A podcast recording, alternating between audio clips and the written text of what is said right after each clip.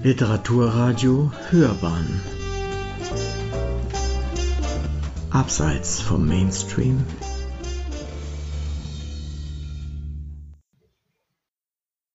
Ich bin Ludwig Steinherr und lese aus meiner Novelle Verona Kopfüber. Die Novelle Verona Kopfüber handelt von einem jungen Ehepaar, Luisa und Konstantin, Mitte, Ende 30. Sie lehrt Philosophie an der Uni, er ist Jurist. Gemeinsam wollen sie drei Tage in ihrer Lieblingsstadt Verona verbringen. Ihre Beziehung befindet sich in einer Krise. Luisa scheint sich Konstantin immer weiter zu entziehen und zu entfremden. Er befürchtet, dass sie eine Affäre hat. Gleichzeitig ist ihm sein Beruf mehr und mehr verleidet. Heimlich hat er begonnen, gegen Schlaflosigkeit und Todesängste Gedichte zu schreiben. Eines unter anderem über Pisanellos Madonna, die Konstantin sehr am Herzen liegt. Und dieses Bild ist einmal beim Kunstraub verschwunden und wiedergekehrt.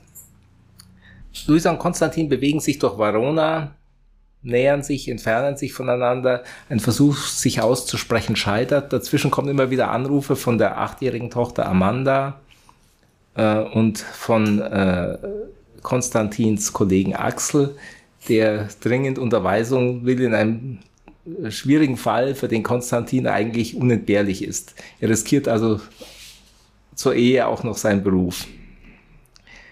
Bei der Sache äh, entzieht sich die vertraute Stadt Verona den beiden immer mehr. Äh, die Reise wird zum Labyrinth und stellt ihr Leben auf den Kopf. Ich beginne jetzt ein, mit einer Szene, wo sie sich in einer Kirche in St. Anastasia befinden. Eine halbe Stunde später saßen sie im sanften Kirchendämmer. Luisa wieder zwei Bänke vor ihm. Er sah ihre brünetten Locken, die auf die Schultern des Leinenkleids hingen. Er sah ihren geraden, zierlichen Rücken, den zarten Nacken. Sie saßen vor ihrem Lieblingswerk in St. Anastasia, dem Auszug des heiligen Georg zum Kampf. Zufällig oder nicht zufällig ein Werk desselben Pisanello, der auch die wunderbare Madonna im Castelvecchio gemalt hatte. Das Fresko war sehr seltsam, weil es eigentlich viel zu hoch über einer Säule angebracht war. Stand man nahe, sah man das Gemälde nur in starker Verzerrung. Stand man fern, dann verschwanden alle Details. Aus diesem Grund lief unten auf einem Monitor ein Film, der das Bild in allen Einzelheiten zeigte und erklärte. Luisa und Konstantin kannten den Film und zahlreiche Abbildungen aus Kunstbüchern auswendig. Sie konnten deshalb einfach einen weiter entfernten Platz wählen und die Details mit dem Geist wahrnehmen. Eine düstere Szene, weiß leuchtende Gestalten vor Gewitterdunkel. Die Prinzessin, mit todernstem, bleichen Gesicht, erinnerte eher an Lady Macbeth als an eine Heilige, die gerettet werden sollte. Auch der heilige Georg sah mehr wie Klaus Kinski aus. Zwischen beiden ein gewaltiger Pferdehintern, im Hintergrund leuchtete eine Stadt wie eine Vision. Man sah zwei Gehenkte in schonungsloser Realistik baumeln mit verdrehten Füßen. Und links auf der anderen Seite der Säule als würde es gar nicht dazugehören oder als wäre es eine andere Welt, fast unsichtbar vor Verwitterung und wie durch giftige Nebelschwaden erkannte man den furchtbaren Drachen mit seiner Brut. Oder erkannte ihn eigentlich nur, wenn man wusste, dass er da war. Schwer zu sagen, wie diese bedrückende Szene zu der sanften Madonna passte. Oder war diese dunkle Weltsicht der Hintergrund für die Traurigkeit der Gottesmutter? Schwer zu sagen auch, warum Konstantin von dieser Szene so berührt war. Nein, es war keine heile Welt, in der Georg hier zum Kampf gegen das Ungeheuer auszog. Plötzlich bemerkte Konstantin, dass Luisa gar nicht zum Fresko hinaufsah. Sie schaute einfach gerade vor sich hin. Er sah ihre Hand, die die Sonnenbrille aufklappte und aufsetzte. Konstantin erhob sich leise und trat neben Luisa. Gehen wir? Ja, gehen wir. Als sie auf die Kirchenstufen hinaustraten, klingelte Konstantins Handy. Er hatte vergessen, es auszuschalten. Es war Alex, der Konstantin eindringlich um Unterweisung und Hilfe beschwor. Die Schach Sache schien schief zu laufen. Es stand viel auf dem Spiel. Alex, sprach Konstantin etwas zu laut ins Handy, ich kann jetzt nicht, das schaffst du allein. Mein Leben geht gerade in die Brüche. Es sollte ein Scherz sein, er grinste Luisa an, aber als er ihr Gesicht sah, wusste er, dass es kein Scherz war. Sie lief fluchtartig die Kirchentreppe hinunter. Schweigend gingen sie die schattige Straße entlang, im Gedränge der Passanten, der Touristen. Es war heiß, selbst im Schatten. Überall saßen Menschen an Tischen vor den Restaurants. Dazwischen mondäne Kleidergeschäfte mit orangen Hüten, Antiquitätengeschäfte, die Bilder in Goldrahmen präsentierten, Weinhandlungen, Bücherläden. Luisa und Konstantin gingen Seite an Seite über das schwarze Pflaster, das heute so düster schien wie die Szene des heiligen Georg in der Kirche. Sie gingen nebeneinander, als hätte Luisa das Vorauslaufen vergessen. Sie sprachen nicht miteinander. Es war auch zu laut. Immer wieder zwangen Vespas oder langsam rollende Wagen zum Ausweichen. Im Schaufenster einer Metzgerei sah Konstantin das Spiegelbild eines dicklichen Touristen mit spitzer Nase und gekränkter Miene. Das war er selbst. Hinter einem großen Geschäft mit zahlreichen blitzenden Messern, die wie Reliquien gleisten, bogen sie ab in eine Gasse. Sie gingen dort hinter einem älteren italienischen Paar her. Der Mann und die Frau waren in schäbiges Schwarz gekleidet und wirkten wie Bauern aus der Provinz. Die beiden stritten sich heftig in überzogener Dramatik. Es war wie ein Stück von Pirandello, wild, düster, archaisch. Die Sprache, in der sie sich stritten, klang rau und kehlig wie ein unbekannter Dialekt. Luisa und Konstantin liefen hinter den beiden her und mussten den ganzen wütenden Streit über sich ergehen lassen. Sie konnten das schwarze Paar nicht überholen, weil dieses mit seiner ausholenden Gestik die ganze Gasse versperrte. Ihre Stimmen überschlugen sich, sie zogen Grimassen, schüttelten geballte Fäuste, die Frau spuckte auf den Boden, es war bestürzend und widerlich. Konstantin kam es vor, als würden die beiden als Karikatur den Streit austragen, zu dem Luisa und er nicht fähig waren. Und Luisas kreidebleiches Gesicht zeigte ihm, dass sie denselben Gedanken hatte. Endlich konnten sie eine Seitengasse nutzen, um zu entfliehen, direkt auf die Piazza dei Signori. Der Platz mit dem bösen Mann, so nannte Amanda diesen Ort. Sie meinte die Dante-Statue, die weiß auf der Mitte des, der Piazza emporragte. Amanda stellte sich gerne davor, machte das böseste Gesicht, das sie konnte, und ließ sich so fotografieren. Sie freute sich diebisch, wie sehr das Dante ärgern musste.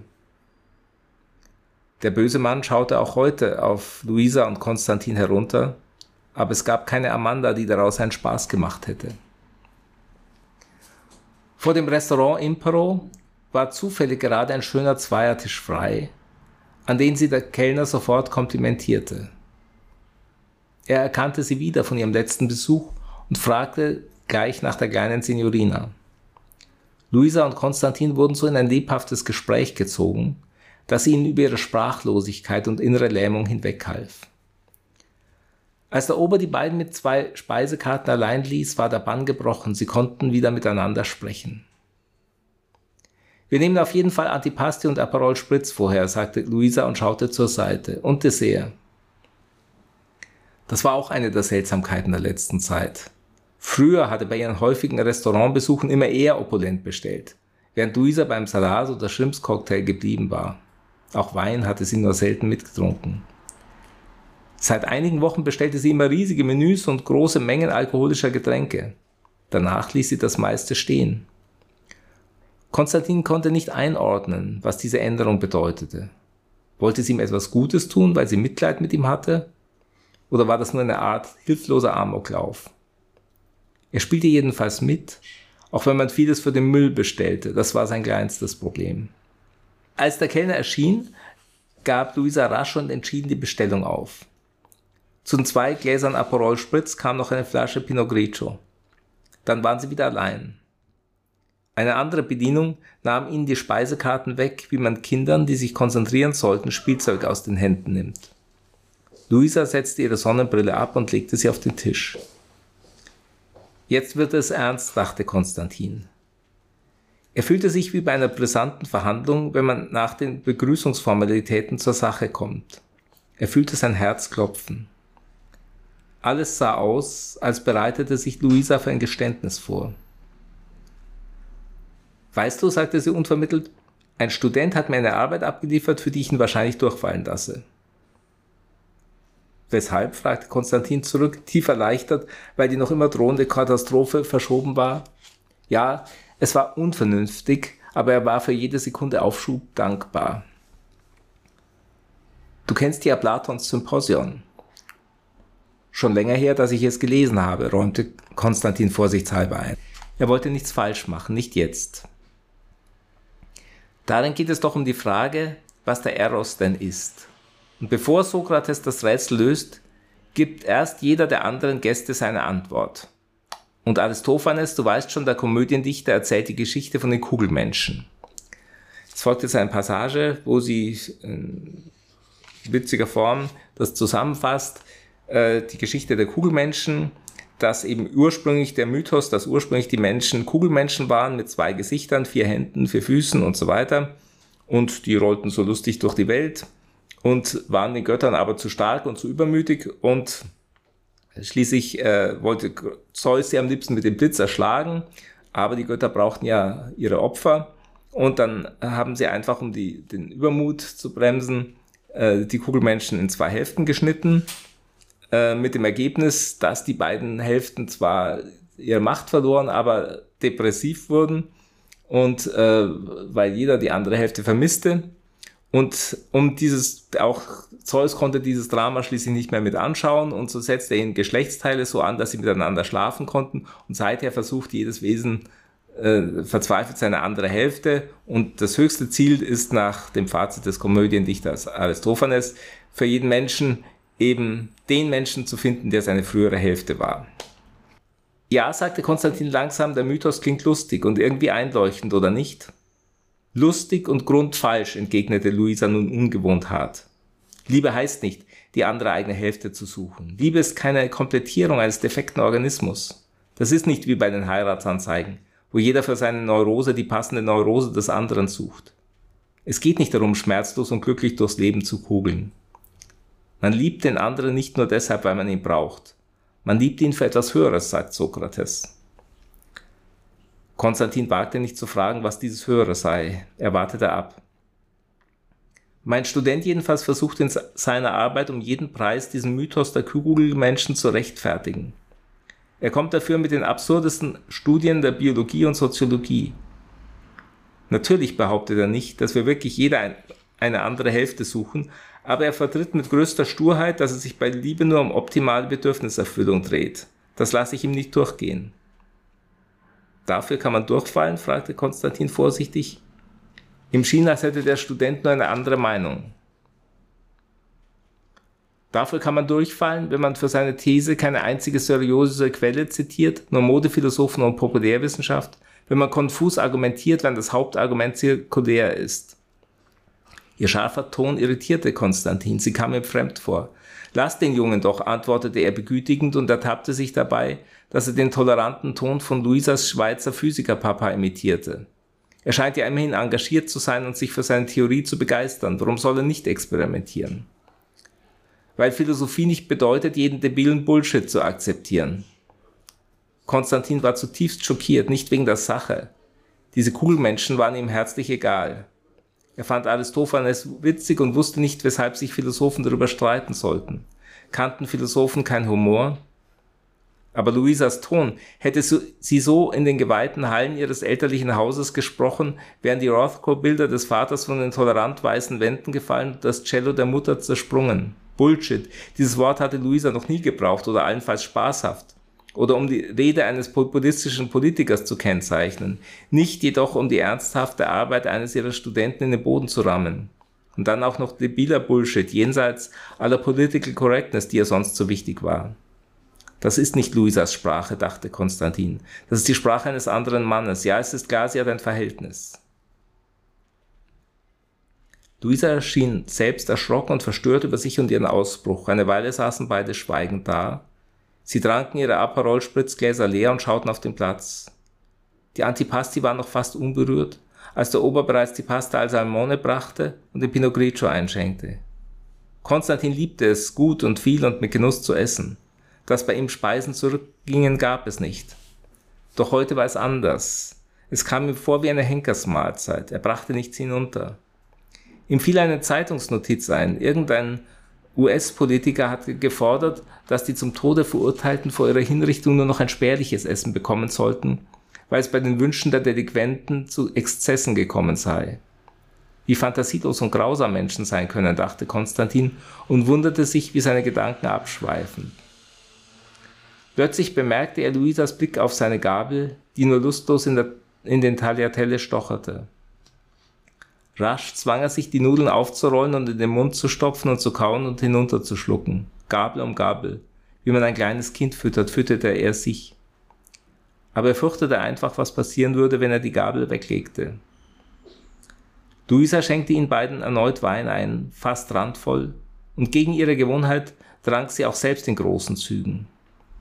Konstantin kam sich vor wie in einem dieser alten Western, in denen man einen Angeschossenen eine Flasche Whisky trinken ließ, bevor man ihm die Kugel mit dem Bowie-Messer aus, aus der Schulter schnitt. Wobei Luisa sich selbst wohl auch eine Kugel aus dem Leib schneiden musste. Wozu hätte sie sonst getrunken? Schließlich waren Teller und Flaschen leer. Als das Dessert kam, winkte Konstantin ab. Ein Löffel davon und er hätte sich übergeben. Er legte seine Kreditkarte aufs Tablett und schaute Luisa an. Es war später Nachmittag. Was jetzt? Torre dei Lamberti, entschied Luisa. Dein Ernst? Ja. Konstantin wagte es heute nicht zu seufzen, wie er es zu jeder anderen Zeit getan hätte. Der mittelalterliche Turm hatte 368 Stufen, den größten Teil des Weges konnte man mit dem Aufzug fahren, aber es war Tradition, bei ihnen zu Fuß zu gehen. Für Luisa und Amanda immer ein Riesenspaß, für Konstantin eine Qual. Und trotzdem schien das modrig dunkle Turminnere mit seinen Eisenstufen, auf denen man nur hintereinander gehen konnte, nun das kleinere Übel. Bloß kein Gespräch. Als Luisa und Konstantin die Piazza im späten Licht und mit längeren Schatten überquerten, fuhr plötzlich ein kleiner Junge von etwa vier, fünf Jahren mit einem Aluroller scharf an ihnen vorüber, verlor das Gleichgewicht und stürzte aufs Pflaster. Luisa war sofort bei ihm, oh nein, hob ihn auf schloss ihn in die Arme und fing sein Weinen mit ihrer rechten Schulter und ihren Haaren auf. Die bestürzte Mutter kam gerannt, aber Luisa wiegte das Kind noch eine Weile, bevor sie es ihr zurückgab. Konstantin hatte für einen Augenblick das Gefühl, sie wiegte ihn selbst in ihren Armen. Sie stiegen den Turm empor. Trotz des Dunkels war es heiß, es roch nach Vogelmist. Die eisernen Stufen hallten unter ihren Schritten. Luisa lief voraus, sie war schon verschwunden. Konstantin versuchte gar nicht mehr, sie einzuholen. Er versuchte nur noch am Leben zu bleiben, Stufe um Stufe um Stufe. Die Hitze, das Essen, der Alkohol, sein Herz jagte. Seine Finger klebten am Geländer, nachdem er trotz seines Ekels immer wieder griff, sonst hätte er aufgeben müssen. Konstantin hielt inne, wie hoch war er schon. Touristen von oben und unten kommend drängten an ihm vorbei. Junge Mädchen lachen den großen Sprüngen. Konstantin spürte, ihm war wirklich nicht gut, aber er stieg weiter, Schritt um Schritt um Schritt um Schritt, weiter und weiter und weiter und weiter, Stufe um Stufe um Stufe um Stufe. Sein keuchender Atem versagte, er war jetzt an seinem to toten Punkt. Es ging nichts mehr, wirklich. Und jetzt hatte er sich auch noch verletzt am Geländer, ein Tropfen Blut auf seinem Schuh. Konstantin suchte seine Hände ab aber das Blut kam aus seiner Nase und stürzte jetzt in großem Schwall. Konstantin taumelte und setzte sich auf eine Stufe. Er wusste nicht weiter. Ihm wurde schwarz vor Augen. Er kam wieder zu sich, als, als ein athletischer junger Amerikaner ihn ansprach. Er war Medizinstudent und leistete gut gelaunt erste Hilfe. No problem, don't worry. Konstantin saß mit dem Kopf im Nacken, wie der junge Mann ihm gesagt hatte, und mit einer Tempo Packung unter der Nase und fühlte, wie die Blutung nachließ. Es war seltsam, aber er fühlte sich fast wohl dabei, wie er so da saß auf der Eisenstufe, wartete. Es war wie eine Verschnaufpause, eine Verschnaufpause vom Leben. Plötzlich erschien Luisas Kopf wie vom Himmel herab über ihm. Oh nein, was ist denn passiert? Er spürte ihre Arme, die ihn von hinten heftig umschlangen, ihr Haar. Für einen Augenblick war Luisa wieder Luisa, Sie hielt ihn in ihren Armen wie vorhin das Kind, wenn auch abgewandt. Sie hielt ihn länger als nötig war. Nach einer geraumen Weile sagte sie, was machen wir jetzt? Konstantin zuckte mit den Achseln. Dann verstand er, dass sie es bloß ganz praktisch gemeint hatte. Wie weit ist es noch nach oben? fragte er über die Schulter. Nicht weit. Dann versuche ich es.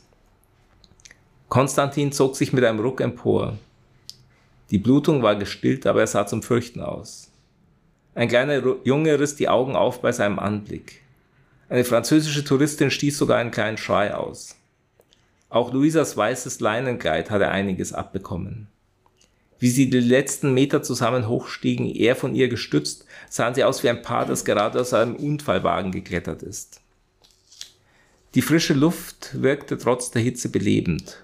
Blutbespritzt lehnten sie nebeneinander am Geländer und blickten über die Türme der Stadt und über die bläulichen Hügel ins Land. Konstantins Handy klingelte. Amanda. Er ging sofort ran. Ja, mein Liebling, wie geht es dir denn? Sehr gut, Papa, tönte ihre Stimme so laut, dass alle sie hören konnten. Aber wann kommst du denn heim? Bald, mein Liebling, sehr bald. Machst du denn schöne Sachen bei Oma und Opa? Ja, wir haben Bus gespielt und Muffins mit Heidelbeeren gebacken und ich habe ein Bild gemalt. Wunderbar, mein Schatz, ganz wunderbar. Ich denke immer an dich. Ja, ich auch an dich, aber ich vermisse dich so. Ich dich auch, mein Engel. Wir kommen wirklich bald. Mama vermisse ich auch. Ja, ich vermisse Mama auch sehr. Luisa blickte kurz zu ihm hinüber und schaute dann wieder in die Ferne. Hä? wunderte sich Amanda. Aber ich dachte, ihr seid zusammen. Ja, natürlich, entschuldige, mein Schatz, ich habe mich nur versprochen. Okay, dann gute Nacht, ich darf jetzt noch Pippi Langstrumpf sehen. Super, mein Schatz, viel, viel Spaß. Mama grüßt dich auch. Konstantin hatte noch nicht aufgelegt, als das Handy schon wieder klingelte. Ach Gott, Axel, was ist denn schon wieder? Ich sag doch, ich kann jetzt nicht, es geht mir nicht gut. Du solltest mich mal sehen, ich habe einen Blutsturz erlitten. Gute Nacht. Damit legte Konstantin einfach auf und schaltete das Handy aus. Luisa lehnte doch immer am Geländer und wandte ihm den Rücken zu. Er hatte nicht die leiseste Ahnung, woran sie dachte. Wie kommen wir denn jetzt am besten ins Hotel? fragte er. Ich habe es mir schon überlegt. Wir nehmen den Aufzug runter und gehen dann durch den Innenhof der, des Palazzo della Ragione zum Seitenausgang. Da sind nicht so viele Menschen. Und es gibt auch eine Toilette, wo du dich waschen kannst. Dann rufe ich uns ein Taxi. Als sie den Abstieg bewältigt hatten, war die Toilette abgesperrt. Konstantin musste blutüberströmt ins Taxi steigen. Bevor der Fahrer den Mund öffnen konnte, hielt Luisa ihm einen 100-Euro-Schein hin. Sie fuhren in Schweigen. Der Mann vermied Blickkontakt. Vermutlich hielt er sie für Mafia-Opfer. Herzlich willkommen zu einer neuen Podcast-Folge von Hörbahn on Stage. Ich bin Uwe Kulnig und mein Gast bei Literaturradio Hörbahn ist Ludwig Steinherr. In dieser Sendung geht es um seine Novelle Verona Kopfüber. Ich möchte mit ihm über sein Buch, seine Protagonisten, Verona, ihn selbst und den Rest der Welt sprechen. Wie schreibt er? Wie arbeitet er? Und natürlich auch, wie sind seine weiteren Pläne? Mich interessiert ebenso der Mensch Ludwig Steinherr. Ich bin neugierig, was er uns zu erzählen hat. Herzlich willkommen bei der 87. Sendung Hörern on Stage. Ich freue mich sehr, dass Sie hier zu uns nach Schwabing in die Sendung gekommen sind. Herzlich willkommen. Vielen Dank. Ich freue mich, dass ich da bin. Ähm, mich interessiert, wie kommt es zu einer Universität Notre Dame in den USA? Ähm, ja, das war 2012. Da hat der deutsch-italienisch-amerikanische Philosoph Vittorio Hösle mich an die University of Notre Dame eingeladen zu einer Lesungswoche, wo ich in verschiedenen Seminaren war. Das äh, ist einfach so zustande gekommen, dass ich ihm er, er, er unterrichtet dort Philosophie, Schwerpunkt Idealismus und ähm, gleichzeitig aber auch Literatur. Und ich habe, weil ich ihn philosophisch sehr schätze, da ich selbst auch über Hegel promoviert habe, mhm. habe ich ihm ähm, ein Gedichtband damals geschickt und der hat ihn spontan so angesprochen, dass das eben damit endete, dass er mich da eingeladen Mhm, hat zu dieser Lesungswoche. Ist das eine, eine äh, christliche Einrichtung, eine kirchliche Einrichtung? Das ist eine Notre katholische, Dame das ist eine ist ja katholische sonst. katholisch-irisch gegründete Universität, also eine riesige Universität Aha. mit, sehr großem finanziellen Hintergrund. Also man muss sich vorstellen, wie eine Prärie, äh, Oxford und Cambridge zusammen. Und, äh, Alles äh, riesig und ähm, äh, also auch ähm, es war sehr intensiv dort die Studenten, also äh, ich war da in mehreren Seminaren, die Studenten waren sehr intensiv vorbereitet, hatten alles gelesen, hatten auch schon Aufsätze geschrieben dann, und aus, vor allem auch aus ganz verschiedenen Fakultäten, von Theologie Mhm. über Geschichte, über Germanistik, über Anglistik und ganz verschiedene Sta Studenten, die da gekommen sind. Das war sehr Eine interessant. tolle Erfahrung Ja, wahrscheinlich. ja, ne? war, war, war sehr schön. Es fiel mir als erstes der Name auf und da dachte Ja. ich mir, erst habe ich völlig falsch geschaltet, bei Notre Dame habe ich natürlich sofort nach Paris geschaltet und dann so richtig mit USA und dann, Ja. da, da habe ich mir das schon gedacht, so in der Art. Und ich finde, diese Auslandsaufenthalte sind schön einfach. Ja, das war, war sehr schön, habe ich also in sehr, sehr guter Erinnerung. Ja, ist- Dann ist mir aufgefallen, in Ihrem Lebenslauf ist, glaube ich, sogar erwähnt, dass Sie sehr engagiert sind für Amnesty International. Ja, ich muss äh, einschränkend sagen, war in den letzten äh, drei, vier Jahren war es zeitlich und natürlich auch Corona-bedingt nicht mehr so möglich. Ich war früher sehr viel, ich war, bin, bin Mitglied in der Gruppe gegen Todesstrafe München und ähm, wir, wir haben da jeden Monat einmal eine Mahnwache gemacht am Odeonsplatz und ähm, das ist dann natürlich mit Corona dann praktisch weggefallen und gerade diese Straßenarbeit war das, was mir also sozusagen am meisten entsprochen hat. Und das hat sich eben durch Corona sehr stark dann reduziert und dann habe ich jetzt so den Einstieg nicht mehr so gefunden, auch deshalb, weil ich in letzter Zeit sehr viel zu tun habe. Sie sind, ich bezeichne Sie mal etwas respektlos, als ein Großmeister der Lyrik. Und ähm, ja, wie fühlen Sie sich mit Ihrem Ausflug ins Prosaische? Das war völlig ungeplant, hat sich ganz spontan ergeben und zwar, das hat angefangen, also bis letzten August war ich reiner Lyriker. und äh, es fing damit an, dass wir in äh, die Sommerferien gefahren sind und ähm, ich hatte mir da unter anderem einen Krimi eigentlich mitgenommen, einen englischen Krimi, den ich lesen wollte, den habe ich vergessen. Und das führte dazu, dass ich ganz spontan selbst eingeschrieben habe.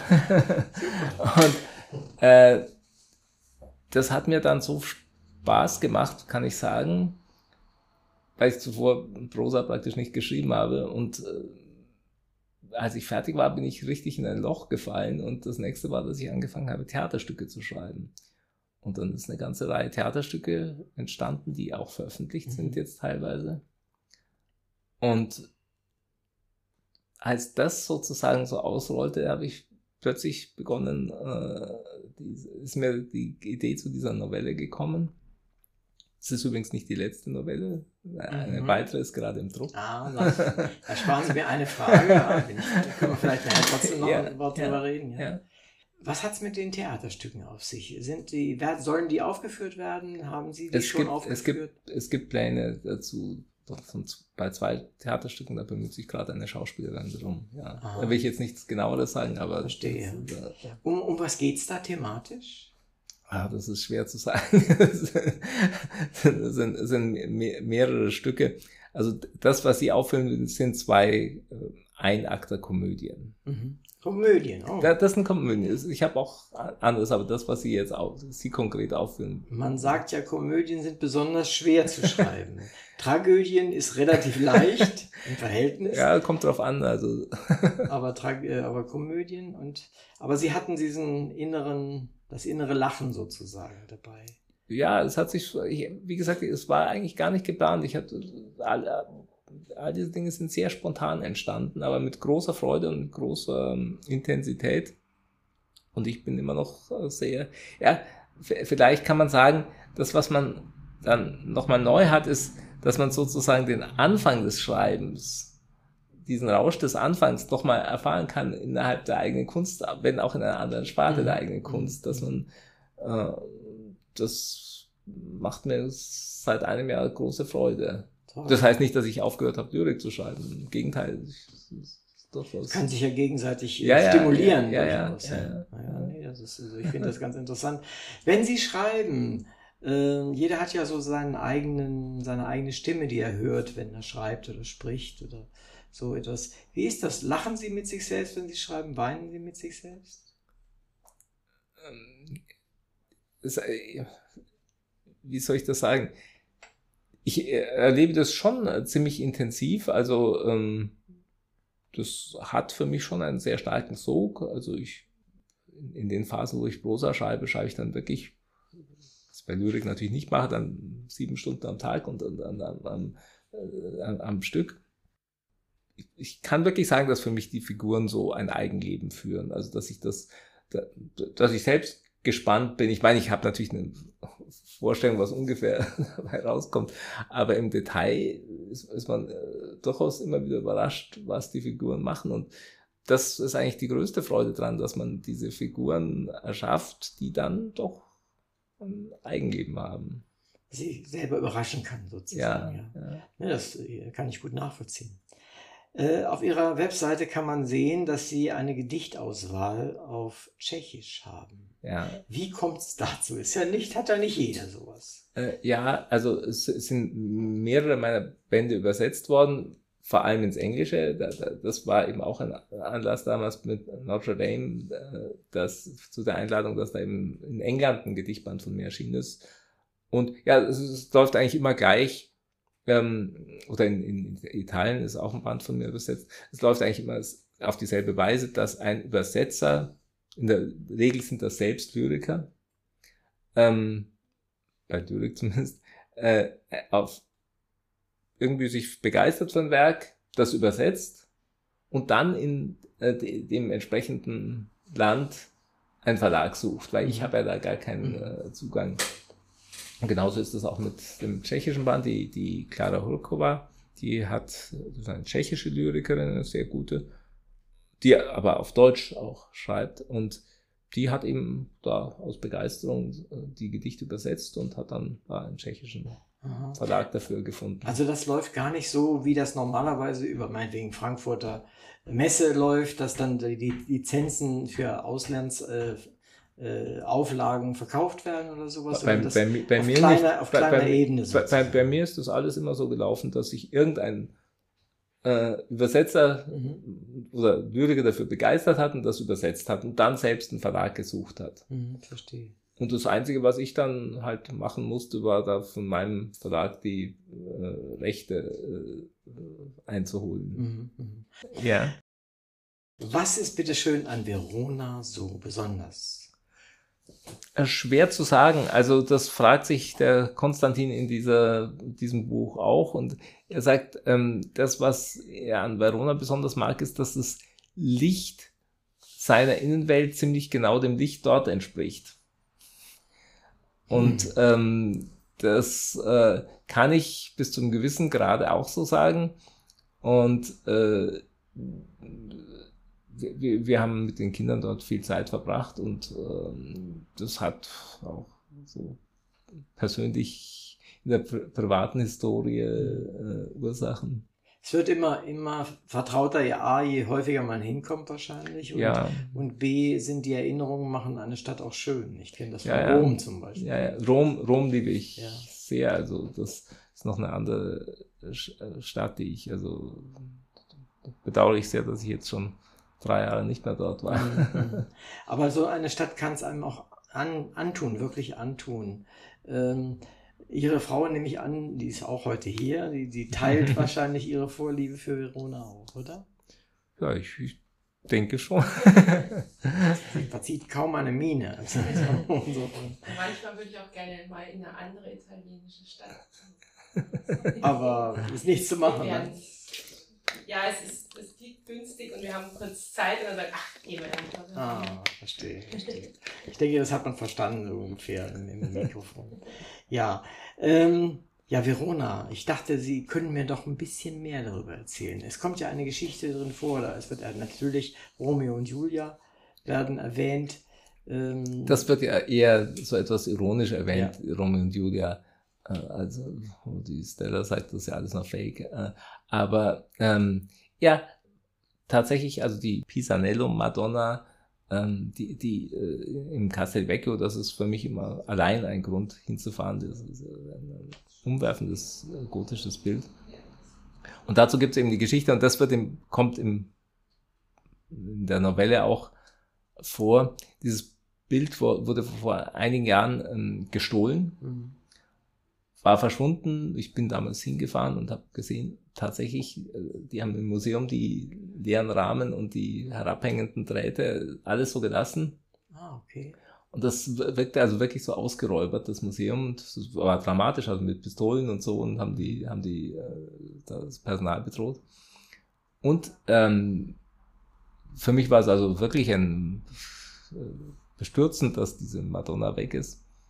Und tatsächlich hat die damals noch ukrainische Polizei die, die wieder aufgetrieben, diese Werke, und die, Mhm. Mhm. das kam, wurde zurückgebracht.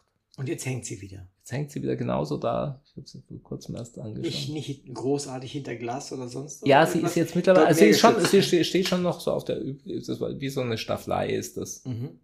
Und äh, sie, sie haben ein Gas davor, ja. Mhm. Das schon. Aber nochmal, ich habe mir das Bild nochmal angesehen, tatsächlich auch nachdem ich es ja so schon mal gehört habe, wir haben schon mal eine, eine Lesung von Ihnen hören dürfen. Und im Radio haben wir, glaube ich, noch zwei Sendungen von Ihnen auch tatsächlich. Von literaturkritik.de ist eine und eine andere, jetzt habe ich es vergessen, auf jeden Fall auch noch eine Rezension.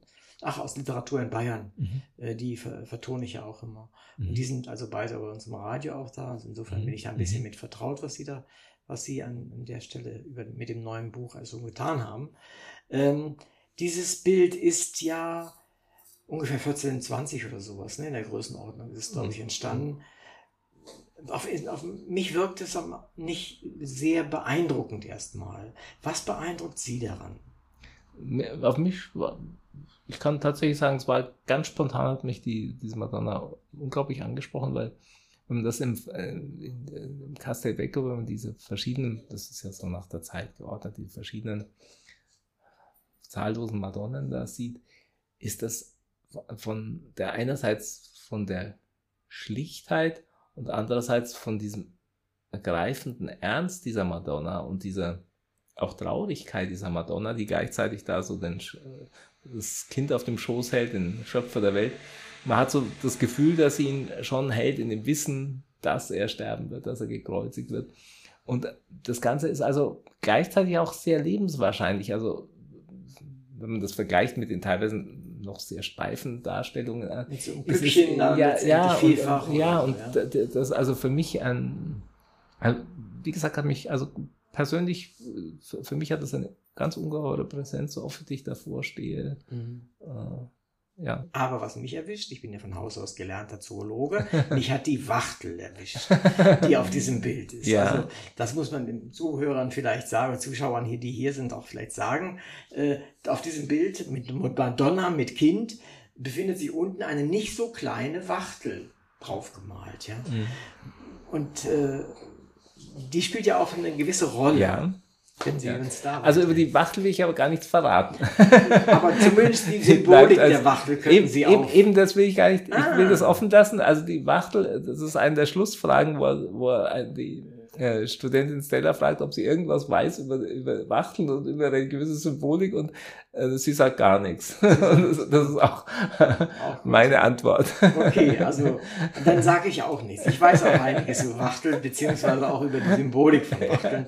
Es gibt auch unter anderem eine christliche Symbolik Ja, darin, ja. aber auch in vielen anderer Hinsicht wird die Wachtel öfter mal benutzt für äh, symbolische Dinge, die in unserem Leben eine Rolle spielen. Gut, dann darf ich das jetzt nicht sagen. Dann sage sag ich das auch nicht.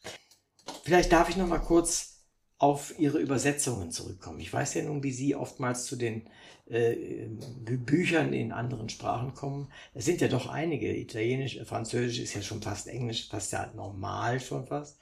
Und dann kommen wir dann zum Tschechischen, das haben wir gerade erwähnt, griechische, ungarische, rumänische, kroatische, arabische und. Arabisch ist sehr viel übersetzt.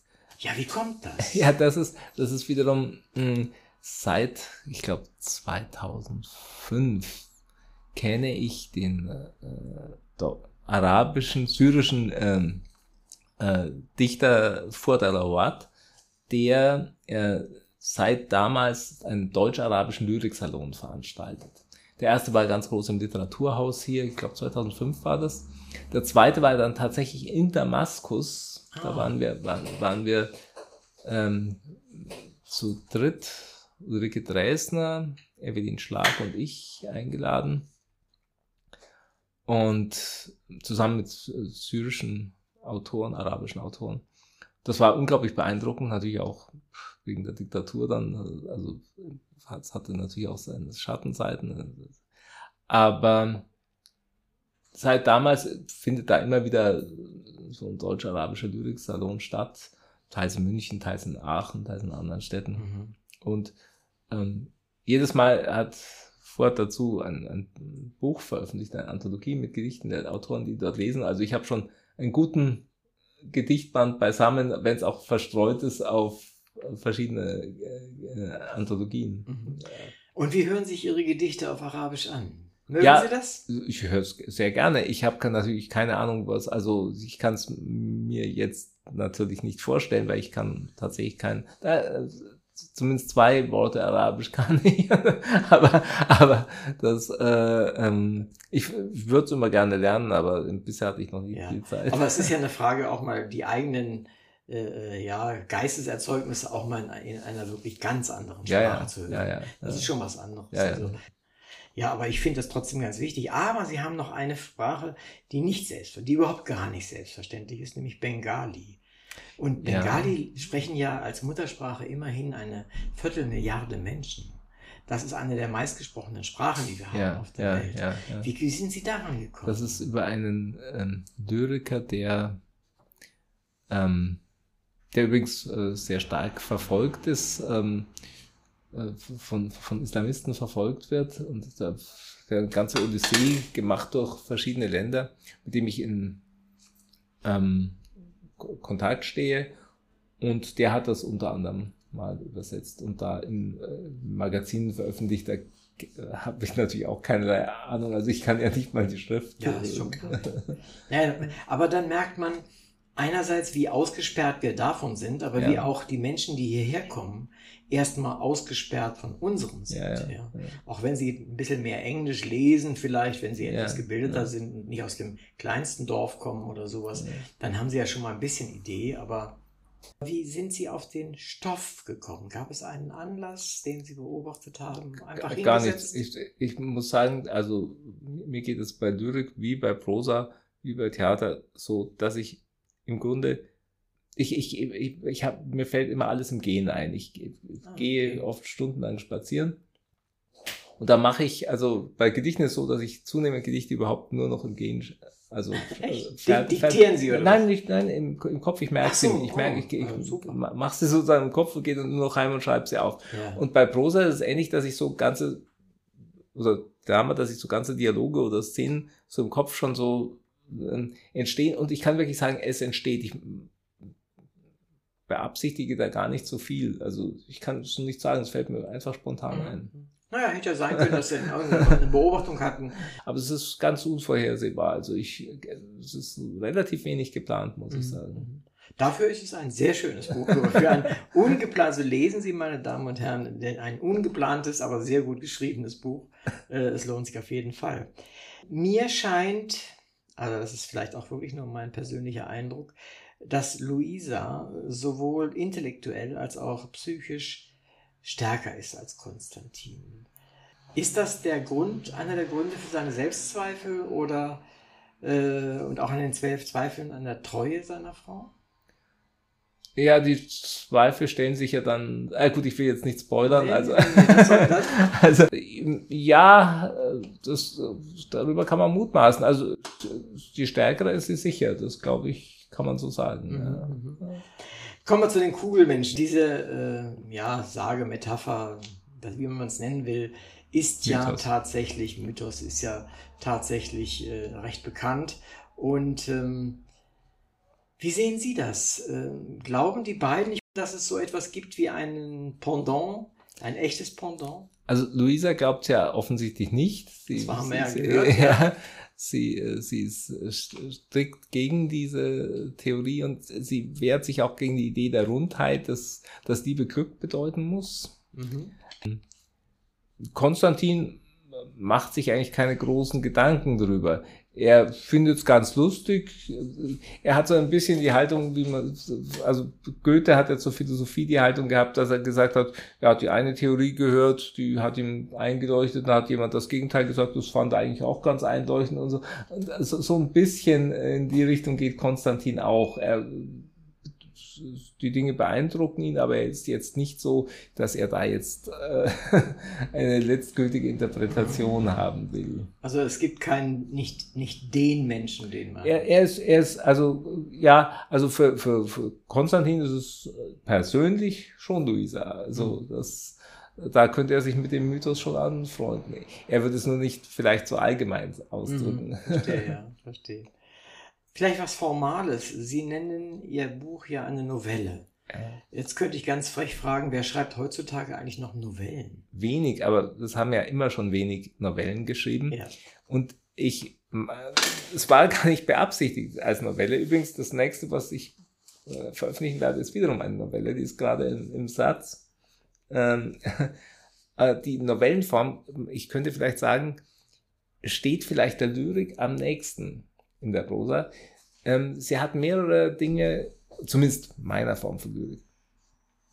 Sie hat ähm, einerseits einen relativ, äh, äh, äh, wie soll ich sagen, äh, geradlinigen Aufbau. Sie ist sehr stark auf einen Umschlagpunkt angelegt, was bei meiner Lyrik ebenfalls der Fall ist.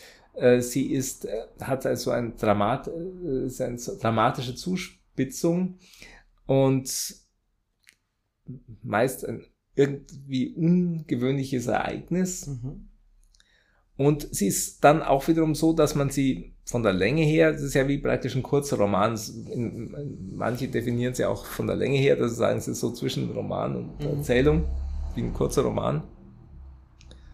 Und das, wie gesagt, sowohl diese Novelle als auch die andere, die jetzt im Druck ist, waren beide nicht direkt als Novellen konzipiert. Und ich habe danach festgestellt, dass die sehr komplizierte Novellendefinition, die so, wo es verschiedenste Kriterien gibt, bei mir zufälligerweise alles zugetroffen hat, dass es eine Novelle war. Mhm. Und genauso äh, ging es mir eigentlich bei der zweiten Novelle. Das, wie gesagt, es scheint mir irgendwie na, Mhm. äh, nahe zu stehen, diese Art zu schreiben. Verstehe ich. Wobei ein Punkt äh, fehlt mir eigentlich ein bisschen. Aber das ist natürlich ein Kunstgriff, den Sie gemacht haben. Und zwar ist es ja auch äh, ein Zeichen von bei dem, der Novelle, dass ein mehr oder weniger geradliniger Handlungsablauf aber auf ein Ziel Ja, hingeht. Und dieses Ziel, ich will jetzt nicht spoilern an der Stelle, aber äh, es ist nicht am Ende dieses Buches so explizit zu sehen. ähm, Oder? Wesentlich ist, wie, also ich würde es mir Goethe sagen, dass es dieses, diesen, diese, dieses sozusagen ungeheuerliche Ereignis gibt oder unerhörte Ja, Ereignis ja. gibt. Und das kommt schon vor. Das Das, da will ich vor. jetzt nicht äh, Nein, spoilern. ich, ich verrate auch nichts. Ich verrate, wenn, das, wenn das das Ziel, Ja, ähm, dann haben sie es natürlich auch äh, genau richtig auch gemacht. Äh, aber es war auf Anhieb, steht man dann da und wundert sich, sagen wir es mal so, wundert sich. Es ist ohnehin schwierig, über den Inhalt des Buches zu reden, ohne zu viel zu, verka- Ja. zu, zu verraten. Das liegt auch daran, dass es nicht 500 Seiten sind, sondern Ja. nur ein bisschen über 100 Seiten. Ja. Und dadurch ist natürlich alles ziemlich verdichtet. Und man verrät sehr leicht äh, Dinge, die man nicht verraten möchte und ich schon gar nicht da in so einem Gespräch wie im unseren. Aber das, die Novelle haben sie ja zu Ende gebracht und ähm, sie ist in Buchform. Wie haben Sie sich am Ende des Buches gefühlt? Ähm, sehr gut. ich, ich, äh, ich, ich, ich war also wie ich da die letzte Zeile geschrieben habe, das war für mich eine große Sache, weil es war sozusagen das erste fertige Prosawerk, das ich hatte und womit ich gar nicht so gerechnet hatte. Und dass ich das jetzt nochmal gemacht habe, ist, äh, ist eine zusätzliche Freude für mich. Und ähm, ja, es ist, äh, es hat mir sehr, sehr große Freude bereitet, das mhm. Schreiben. Hatten Sie das Gefühl, Sie möchten es gleich nochmal weiterschreiben? Oder? Ja, es war, ich, ich also, habe de facto gemacht. Ich habe ich hab gleich dann. Gleich die, die gleichen Protagonisten weitergeführt? Nein, nein, das nicht. So. Das nicht, das haben, das haben, ich, das ist tatsächlich bei diesem Buch jetzt, das für mich ist also auch neue Erfahrung, die man da als Prosa-Autor macht dass man tatsächlich dann öfter von Lesern angesprochen wird, wie geht's denn weiter? Mhm. Und dass ich tatsächlich gefragt, mehrfach gefragt wurde, gibt's da jetzt eine Fortsetzung? Wenn man ein Buch so aufhört, wie Sie es aufgehört haben, liegt das auf der Hand. Ja? Also ich will nicht sagen, dass es ein echter Cliffhanger ist, aber äh, ein bisschen schon. Und äh, mehr, mehr verraten wir nicht. Aber deswegen liegt die Frage auch auf der Hand. Nicht nur, weil eben Serienbücher gehen, sondern einfach auch... Äh, sie, sie helfen uns da so ein bisschen hin, ja. das zu machen. Ähm, das ist sicherlich ein, eine wichtige, wichtige Erfahrung, die Sie gemacht haben. Das Publikum als das Lyrikpublikum, das kennen Sie seit vielen Jahren, das können ja. Sie einschätzen, ja. das können Sie auch behandeln, da können Sie auch mit Fragen super gut umgehen. Was ist neu jetzt an dem Publikum, das diese Prosa-Dinge liest oder das alte Publikum, das jetzt Prosa von Ihnen liest? Also ähm, ein, ein, ein Hauptpunkt, auf den ich nicht so gefasst war, dass bei ähm, Prosa man plötzlich das Problem hat, dass alle möglichen Leute sich wiedererkennen. Und also aus, aus dem Umfeld oder so, oder glauben man, man hätte über sie geschrieben. Ah, ja. Und das kenne ich von der Lyrik her überhaupt nicht. Natürlich nimmt man aus allen möglichen Ecken äh, Inspirationen auf, aber das ist sehr völlig, also für, bei mir zumindest völlig unbewusst. Ich habe nicht bewusst gesagt, ich schreibe jetzt über diese, diese Person, sondern es sind für mich ganz eigene Gestalten. Es würde mich auch gar nicht reizen, jetzt über real existierende mhm. Personen so zu schreiben, wie die sind, sondern ich versuche immer ganz eigene Gestalten zu schaffen.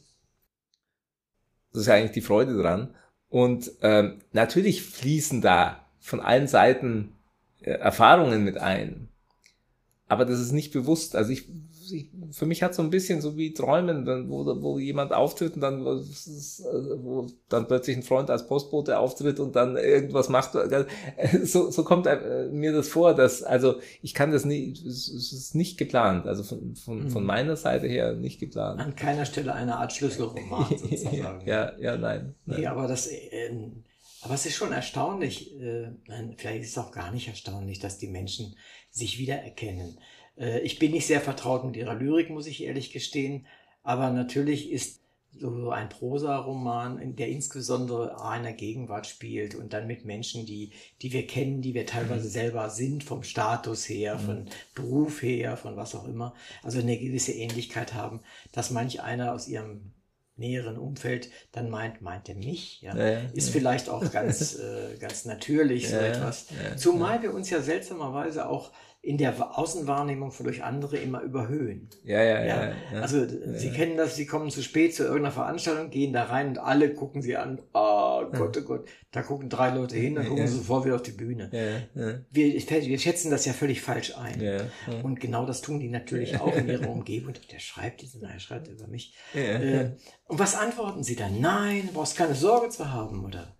Ja, also je nachdem, also ich, ich sage schon immer, dass ich nicht über irgendjemanden schreibe. Ich meine, wie, wie weit die Leute dann glauben, ist die andere Sache. Aber naja, es macht ja nichts. Aber ähm, also allein ja. beim Konstantin haben ungefähr fünf Leute geglaubt, sie seien darin äh, porträtiert worden. Und das ist, ist ja auch ganz schön eigentlich. Das heißt, das heißt, sie haben zumindest was Lebensnahes geschaffen und nicht was In gewisser Weise freut es einen natürlich, wenn die Leute sich auch wiedererkennen können. Ja, ja, ja. Dann sind die Eigenschaften, die man dort hat, sind etwas äh, Nachvollziehbares. Das ist ja. sicherlich nicht, nicht immer der Fall. Vielleicht eine Geschichte ist, äh, wenn ganz am Ende kommt äh, Luisa ja wieder ins Hotel zurück und dann passieren ja dramatische Dinge. Äh, da könnte man fast einen, einen echten Showdown draus machen. haben sie aber nicht. Sie haben einen draus gemacht, aber dann doch wieder nicht. Wie klar war Ihnen schon der Ausgang dieser letzten großen Szene? Ja, ich wusste schon, was worauf alles hinausläuft. aber mh, hm, also mich reizt es äh, nicht also manches in der Schwebe zu lassen. Es ist für mich interessanter, als äh, äh, die Dinge jetzt völlig äh, klarzustellen. Mhm. Das ist Lyrik halt, ne? oder? Ja der Lyrik geschuldet, ja, ja. Also die Lyrik geht ja nur bei Willem Busch ziemlich geradeaus auf das Ziel zu. Und das ist ja nicht das, was sie schreiben. Mhm. Äh, es kann auch sehr reizvoll sein, davon mal abgesehen, aber das ist ja nicht das. Ich habe schon ein bisschen geguckt, was sie, was sie schreiben, aber das machen sie ja in der Form nicht. Obwohl es, wie gesagt, auch ihres mag ich sehr. Aber sie lassen den Hörer ja nicht aus ohne Lyrik. So ist es ja nicht. Und zwar gleich fünf oder sechs Seiten Lyrik. Mhm. Ähm, das kann dorthin, muss aber nicht. Was hat Sie motiviert, so ein Langgedicht, nenne ich es mal, an das Ende dieses Buches zu stellen? Ja, das war sozusagen die ganze Zeit in, äh, für mich präsent in dem, zu der Novelle, dieses Gedicht. Das war so ein Hintergrund dieses, dieser Novelle. Und ähm, ja, es war vielleicht mein Übergang von der Lyrik zur Prosa zu, zunächst noch begleitet von der Lyrik mein äh, nächstes, äh, meine, meine nächste Novelle, die, da kommt das nicht mehr vor. Das ist schade vielleicht. Also mir hat das lange dich gefallen, davon mal abgesehen. Und ähm, das ist schade, aber vielleicht muss man sich irgendwo mal entscheiden. Das ist schon richtig. Und dann sagen die einen wieder, jetzt kann er doch nicht aus, ohne oder wie auch immer. Aber auf jeden Fall hat es mir gut gefallen. Äh, wie gesagt, ich hätte gern noch mehr über den Inhalt gesprochen, es ist aber schwer. Aber ich frage noch mal nach einer Person, die wir noch nicht erwähnt haben. Jetzt helfen Sie mir bei dem Namen der Dame, die er trifft in Verona. Die Stella. Stella, danke. Der Stern hätte ich mir eigentlich denken können.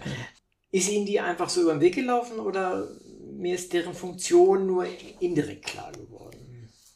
Ja, also über die Funktion verraten will ich jetzt auch nichts. Ich will sagen, ähm, äh, sie ist... Ähm, sie bringt natürlich eine andere Seite, ähm, die ganze, also sie ist sehr pragmatisch, sie mhm. ist sehr äh, direkt, sehr vital und bringt eine ganz andere ähm, und, und sie ist unproblematisch sozusagen. Sie hat, sie hat also, äh, und äh, das ist so eine Gegenwelt, die da entsteht und äh, ja.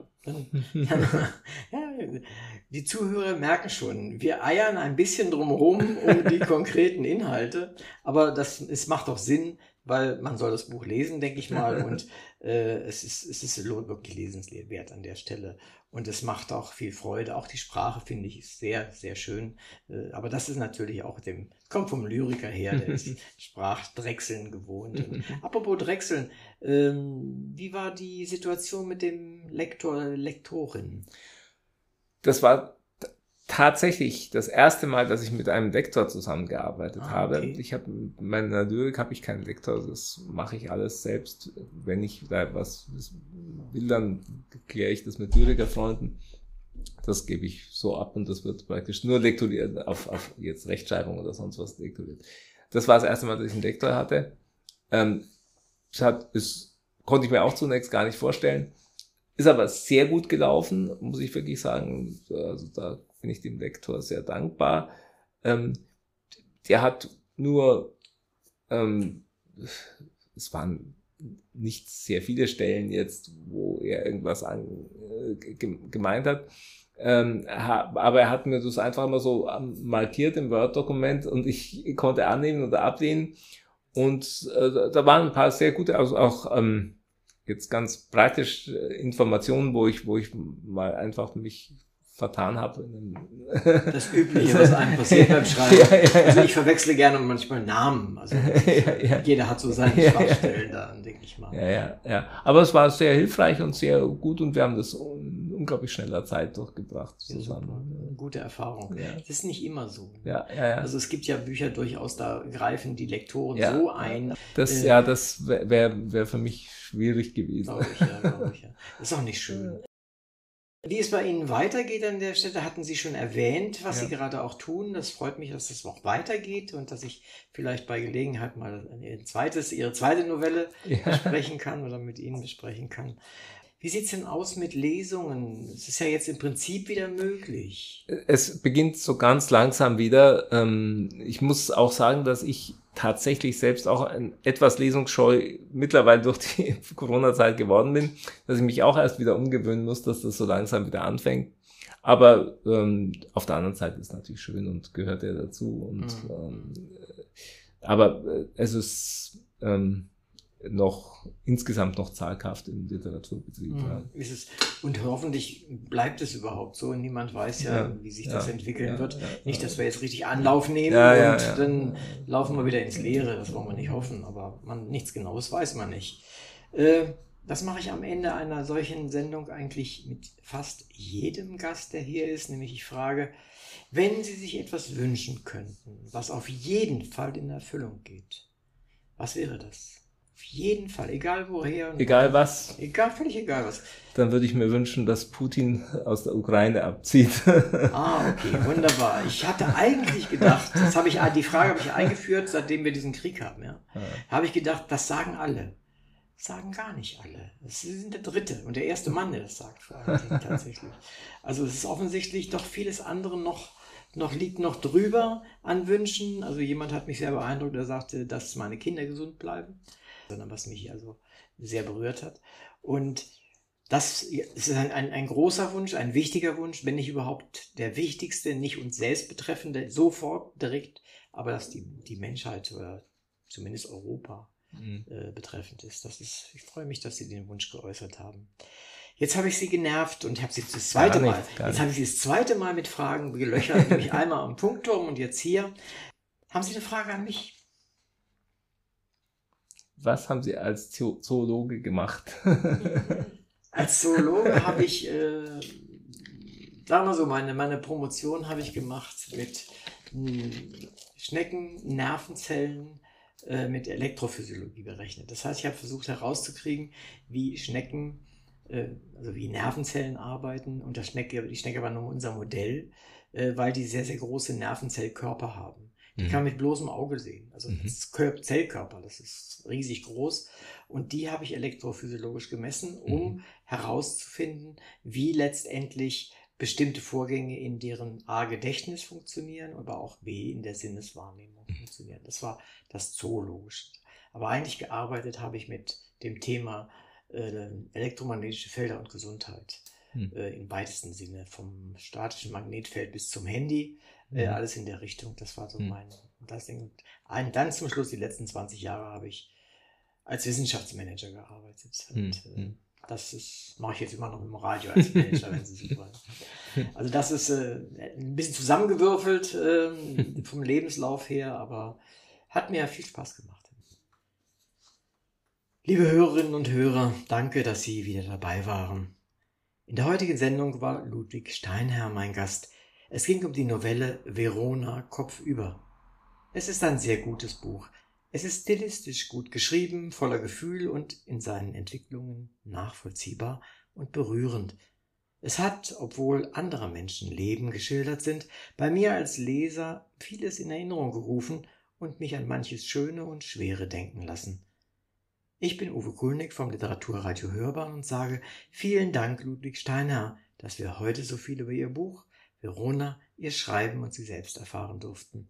Auch im Namen unserer ZuhörerInnen sage ich gern noch einmal, sowohl für das Buch als auch für Ihre Mitwirkung bei dieser Sendung herzlichen Dank. Vielen Dank.